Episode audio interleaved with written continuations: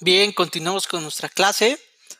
Nos quedamos en la página 25, en el artículo 10, que establece el principio de igualdad ante la ley. Todas las personas que intervengan en el procedimiento penal recibirán el mismo trato y tendrán las mismas oportunidades para sostener la acusación o la defensa. No se admitirá discriminación motivada por origen étnico o nacional, género, edad, discapacidad, condición social, condición de salud, religión, opinión, preferencia sexual, estado civil o cualquier otra que atente contra la dignidad humana y tenga por objeto anular o menoscabar los derechos y las libertades de las personas. Ok, entonces, todas las personas deberán, en el procedimiento penal deberán recibir el mismo trato. Y tendrán las mismas oportunidades para acusar o, en su caso, defenderse. ¿Sí? No habrá discriminación por ningún motivo. Origen étnico, nacional, género, edad, discapacidad, condición social, por preferencia sexual, por estado civil, por nada. ¿Sí? Entonces no va a haber discriminación, va a haber un trato igualitario. Lo siguiente, las autoridades velarán porque las personas en las condiciones o circunstancias señaladas en el párrafo anterior sean atendidas a fin de garantizar la igualdad sobre la base de la equidad en el ejercicio de sus derechos. En el caso de las personas con discapacidad, deberá preverse ajustes razonables al procedimiento cuando se requiera. ¿Quiénes son las autoridades? Pues puede ser el Ministerio Público, el policía, en su caso el juez de control, el tribunal de enjuiciamiento, el tribunal de alzada, pues deberán valorar las condiciones o circunstancias mm, de igualdad o de las condiciones de las personas que estén en el procedimiento penal a fin de que pues se le trate de forma igual, ¿no? Hay personas que tienen están en un trato desigualitario, por ejemplo, las personas con discapacidad y por ende debe adecuarse el procedimiento a esas personas, por ejemplo, al tema de personas eh, indígenas, al tema de em, menores, de mujeres, de personas adultas, de personas con alguna discapacidad, ¿sí? Entonces debe ser muy enfático en que las autoridades deben velar por ese principio de igualdad ante ley cuando las personas probablemente no estén en igualdad de circunstancias y por ende este, este, pues tendrá que verse, tendrá que verse muy en específico, el caso en concreto.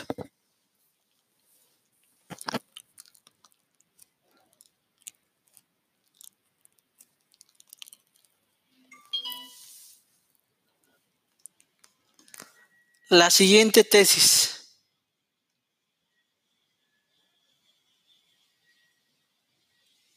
Igualdad procesal en el proceso penal acusatorio y oral. Atento a este principio, una vez que el imputado se encuentre detenido, sea objeto de un acto de molestia o citado en entrevista por el Ministerio Público, tiene derecho al acceso a los registros de la carpeta de investigación, así como a obtener copia de estos, siempre que no se esté en alguno de los casos de excepción que la Constitución o la ley establezca. ¿A qué se refiere esta tesis?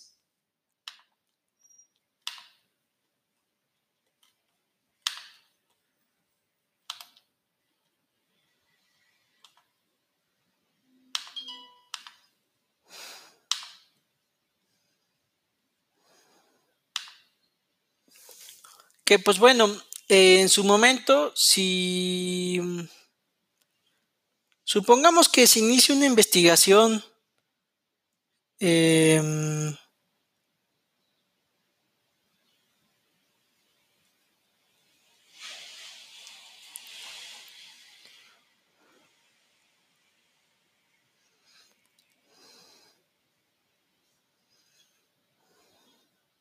Supongamos que se inicia una carpeta de investigación sin detenido, o sea, es decir, que no hay flagrancia.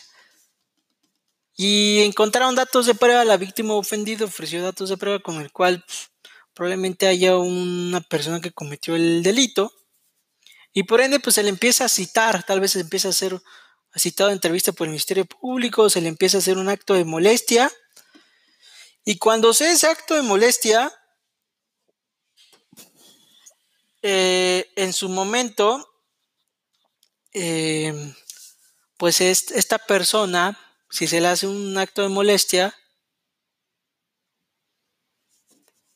pues va a tener acceso a los registros de la carpeta de investigación. Es decir, cuál es la investigación que se está llevando a cabo. Y en su caso, pues también si está detenido, pues obviamente va a tener acceso a la carpeta de investigación. No hay más.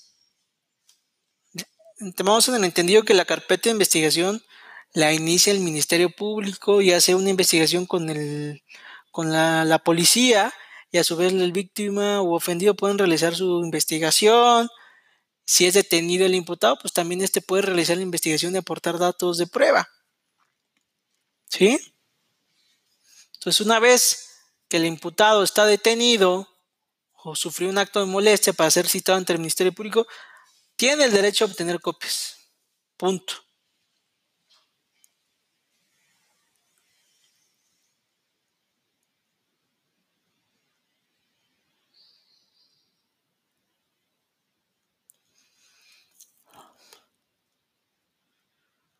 Ok, el siguiente punto dice incidentes en la etapa de juicio oral del sistema penal acusatorio.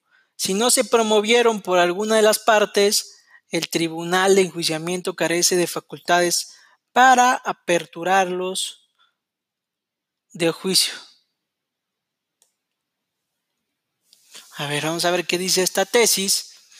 Dice... Mm,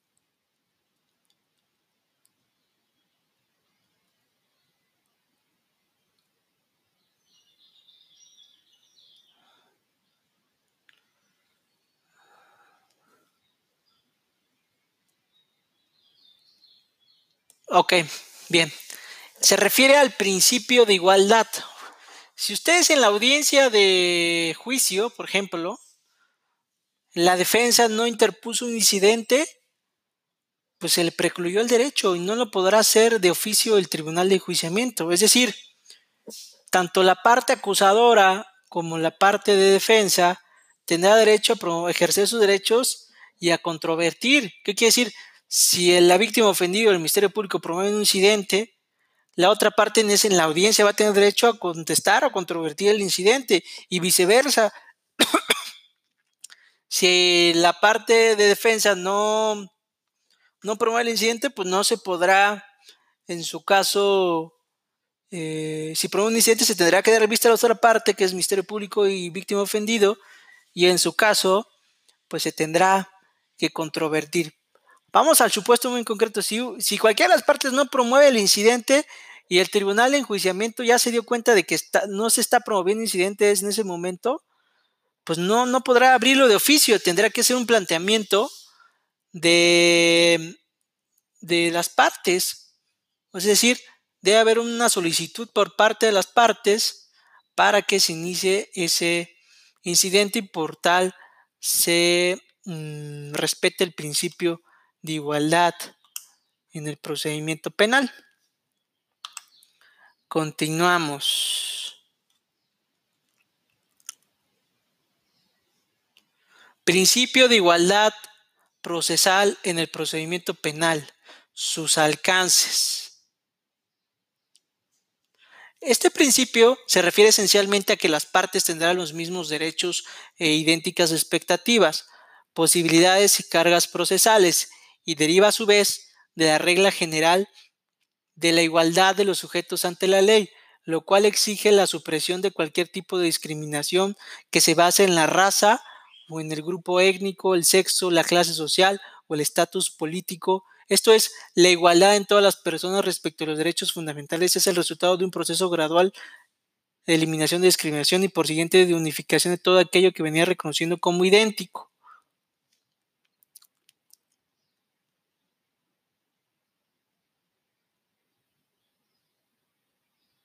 Ok. Mm, ¿A qué se refiere esta tesis referente al principio de igualdad? Que si hay una de las partes tiene una situación de vulnerabilidad específica, es decir, si es mayor de edad, si no sabe hablar, escribir, si habla una lengua indígena, un dialecto, si no ve, si no escucha, si es mujer, si es ni, si es un adolescente, si es un adulto mayor, si esa persona se encuentra en un, un estado de desigualdad, pues el juez velará porque reciban el mismo trato que los demás, ¿sale? Entonces, deberá velarse por eso. Nadie puede tener una ventaja sobre el otro. El juez debe de velar porque al final se siga el procedimiento y en el caso muy en concreto, pues que no hay una violación al principio de igualdad en el procedimiento penal. La siguiente tesis. Personas con discapacidad intelectual en el procedimiento penal acusatorio, medidas que el juzgador debe implementar para salvaguardar sus derechos de acceso a la justicia y al debido proceso. Está muy interesante. Vamos a checarla.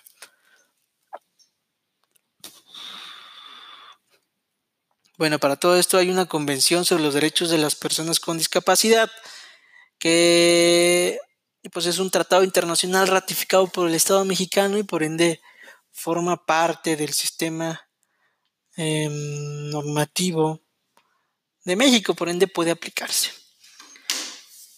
Establece un modelo social conforme al cual quien presente una discapacidad le es aplicable un marco jurídico particular de protección en razón de su condición especial de vulnerabilidad y desigualdad de facto frente a la sociedad.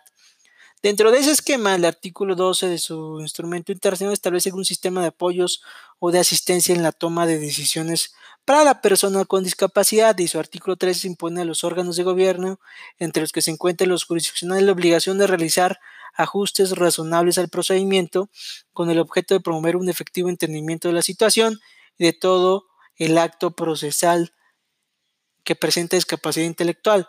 Son las siguientes. 1 para las notificaciones, cerciorarse de que el servidor público al que te corresponde realizar solo efectúe personalmente y no por otro medio. Ok, ese primer supuesto, si tienes capacidad, debe cerciorarse que se te está notificando a ti, ¿eh? Y sin usar tecnicismos, un lenguaje sencillo y accesible. Dos, para el desahogo de diligencias judiciales, permitirle nombrar o designarle un asesor jurídico en el caso de que sea víctima ofendido o defensor público si trata de imputado que tenga experiencia y conocimiento en la comunicación con personas con discapacidad, debiendo tomar las medidas necesarias para que realice una entrevista previa a la diligencia en la que debe intervenir, se impongan de autos y la represente debidamente. Es decir, si tiene algún tipo de discapacidad, pues un asesor jurídico un defensor que lo entreviste y eh, pues tenga tenga conocimiento de su circunstancia muy especial, es decir, su discapacidad. Otro punto, autorizar la presencia de alguna persona que le pueda apoyar en el proceso de comunicación y o comprensión, ya sea un profesional en discapacidad o un familiar. ¿A qué se refiere? Que si tiene una discapacidad en la audiencia puede estar presente un familiar para que interprete, porque o un profesional, en este caso debe entender que un familiar pues es el que ha convivido con él durante mucho tiempo y como tal eh, pues este es el que va a poder comunicarle un lenguaje más sencillo, comprensible a esta persona. Otro punto, utilizar un lenguaje sencillo, oral, por escrito y sin tecnicismos en todas las actuaciones judiciales. Se debe explicar de forma muy clara qué es lo que se está resolviendo. Y por último, brindarle un sistema de apoyos legales y sociales que le auxilien en la toma de decisiones cuando así lo requiera. Pues el apoyo, ¿no? Si no entiendes, sabes que vamos a ver si un psicólogo, un especialista, para que entienda la, resolución que en su momento se tomó. En conclusión, si es una persona con discapacidad intelectual, pues deberá tomarse las medidas que establece esta tesis. Uno, que tenga un defensor capacitado y que tenga conocimiento de su momento, que, que esté una persona con él, un familiar, un especialista para que esté en presencia y pueda comunicarlo, que se le notifique o se le resuelva su situación de forma clara y sencilla y sin tecnicismos, y brindarle todo el apoyo posible. Esos son puntos que establece dicha convención y por ende debe, debe cuidarse en ese tema, ¿no?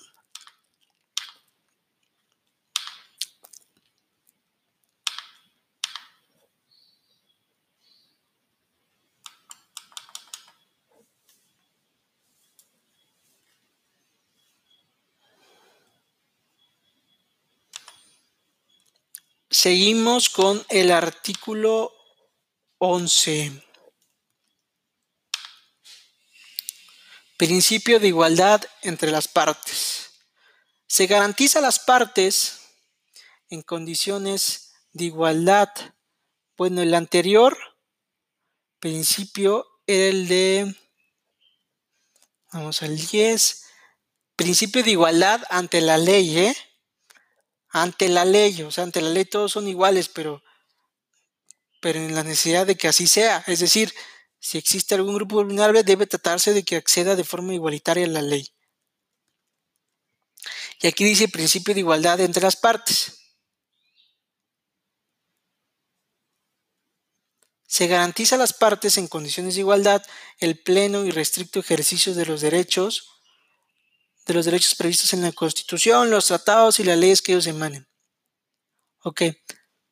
El juez o la autoridad debe eh, permitir que tanto la víctima de los ofendidos, su asesor jurídico, el, em, el defensor o el imputado, pues tengan, puedan acceder al ejercicio de los derechos previstos en la Constitución y en la legislación aplicable. ¿Sale? Para todo esto vamos a leer la jurisprudencia, la tesis que establece la página 27. Pruebas en el amparo indirecto en materia penal. Si el acto reclamado es un orden de aprehensión librado bajo las reglas del sistema acusatorio y las que ofreció el quejoso requieren desahogarse ante el juez de distrito, están debe desecharlas porque identidades los principios que rigen el procedimiento oral. ¿Ok? Ya le habíamos dicho que las pruebas Em, deberán ofrecerse y desahogarse en la audiencia ante el juez de control. No podría llevarse de otra forma. Y eso no es una violación al principio de igualdad. ¿Sale? Porque precisamente en la audiencia es la que las partes deben refutar, de controvertir, como ya lo hemos dicho. Prueba pericial en el amparo. Si el quejoso la ofrece y el acto reclamado es un orden de aprehensión librado bajo las reglas del sistema penal acusatorio, el juez de distrito deberá desecharla porque su admisión sería contraria a la realidad que caracteriza dicho sistema y los principios de contradicción, igualdad procesal e inmediación. Lo mismo. Las pruebas deben de ofrecerse en las audiencias, si no se viola el principio de contradicción, porque en las audiencias las partes deben de contradecir y las partes tienen la misma igualdad procesal de comparecer y, y oponerse y la inmediación, pues es ante el juez de control, debe estar presente. Ok.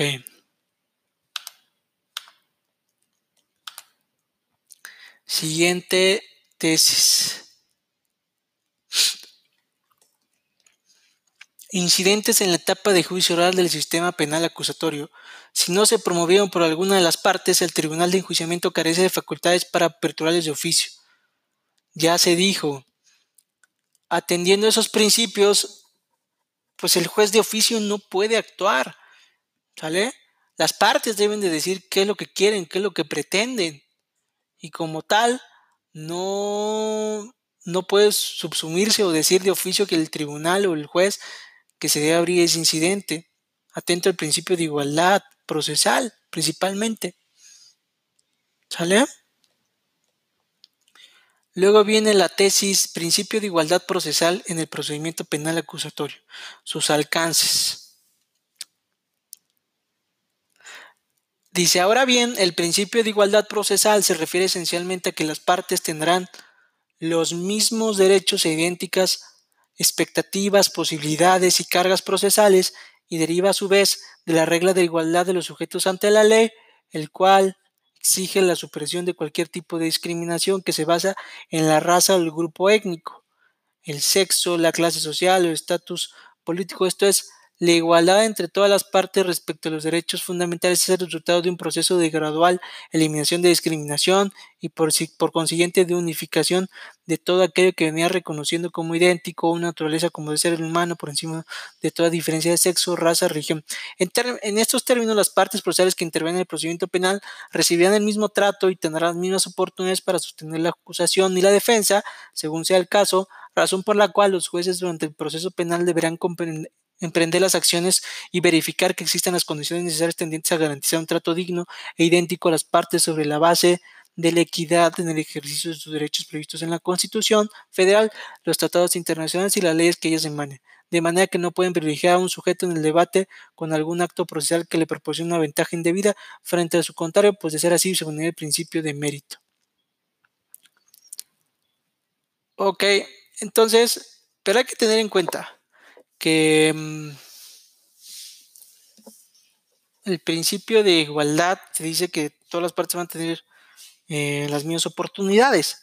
Sin embargo, hay que valorar si, si es un grupo vulnerable. ¿eh? El juez debe tener muy en cuenta eso. Si es un grupo vulnerable, pues las partes deben em, tener alcance a los mismos derechos. ¿Sí? La siguiente tesis, principio de igualdad procesal en el procedimiento penal, sus alcances. Esta es emitida por la primera sala.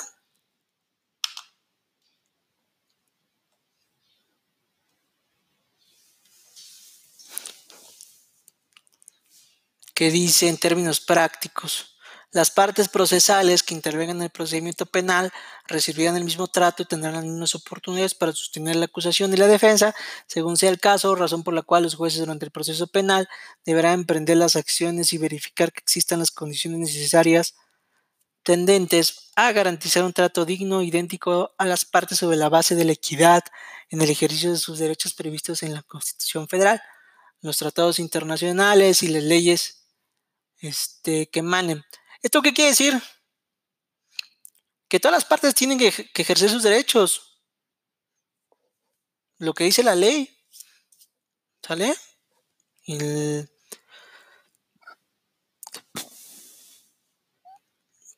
y deben de la autoridad debe respetarlo, ¿no? Si hay un beneficio para las personas del sector vulnerable, pues debe tomarse en cuenta, ¿sale? Entonces, hasta aquí nos vamos a quedar. Nos quedamos en la página 30, en el artículo 12, principio de juicio previo y debido proceso. Vamos avanzando, jóvenes. Si tienen alguna duda, me van preguntando. Gracias. Hasta luego.